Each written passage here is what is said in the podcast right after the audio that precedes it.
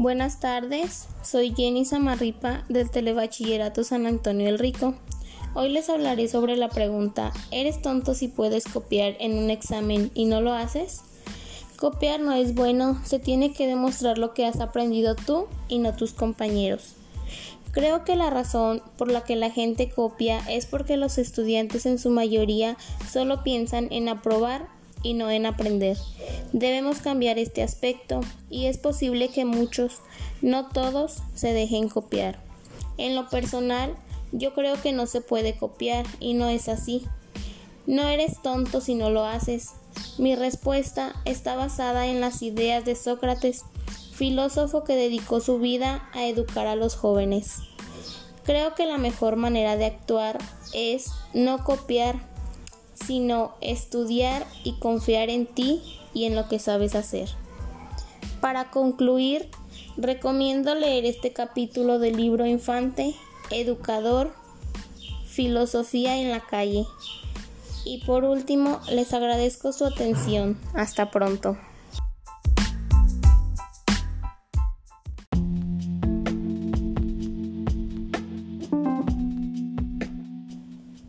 Buenas tardes, mi nombre es Jenny Samarripa del Telebachillerato San Antonio el Rico.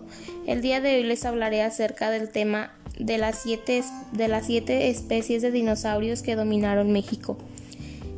Para comenzar, estas son las principales especies. Cintarsus, Gorgosaurus, Sauroitolestes, Critosaurus, Alamosaurus, Labocania y Centrosauro.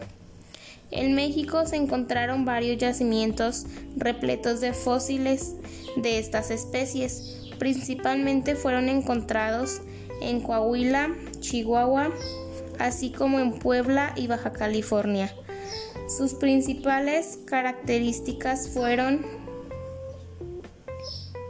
Cintarsus, con 40 kilogramos de peso, este animal habitó en México hace 200 millones de años. Llegó a medir 3 metros de alto y se distinguía por sus capacidades de caza. 2. Gorgosaurus.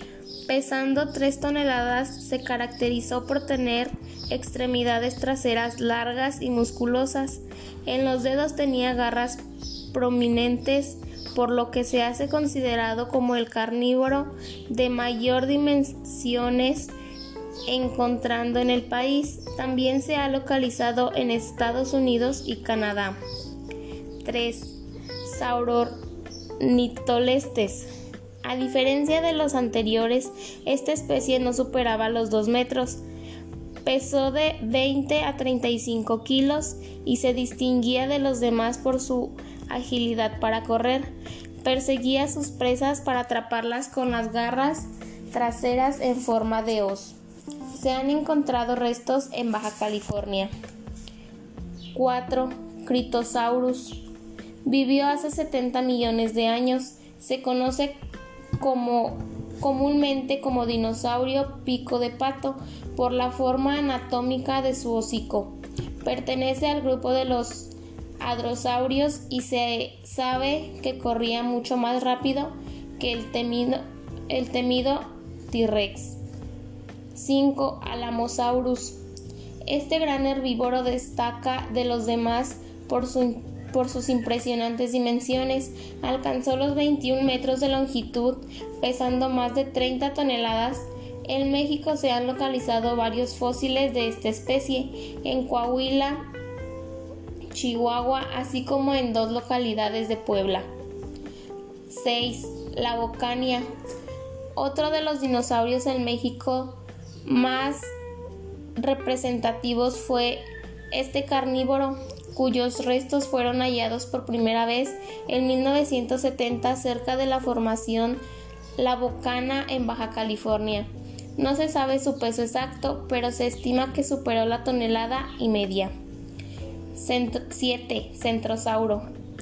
Por último, vale la pena mencionar a esta especie cornada, un herbívoro que alcanzó las 3 toneladas de peso, con una longitud aproximada de 5 metros, se destacó de los demás por sus características golas crestas óseas elaboradas que lo coronan junto a otras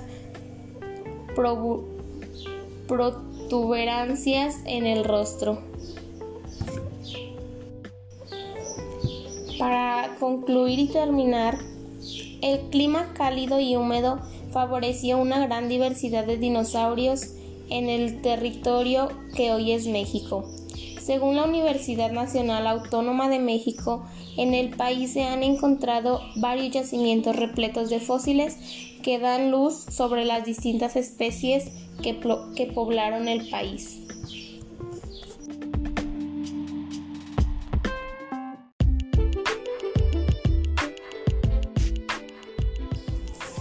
Buenas tardes, mi nombre es Jenny Samarripa del Telebachillerato San Antonio el Rico. Hoy hablaré acerca del tema Pugna por la Luna.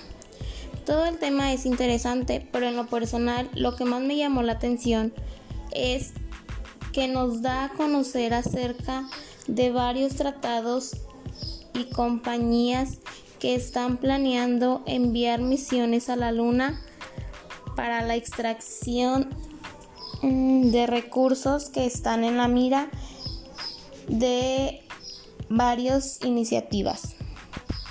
La empresa de vuelos espaciales Blue Origin anunció que podía estar listo para transportar tripulación en muy pocos años. Las leyes y convenios internacionales sobre el uso del espacio exterior son importantes porque pueden generar conflictos. De pues de mi parte esto sería todo y muchas gracias por su atención.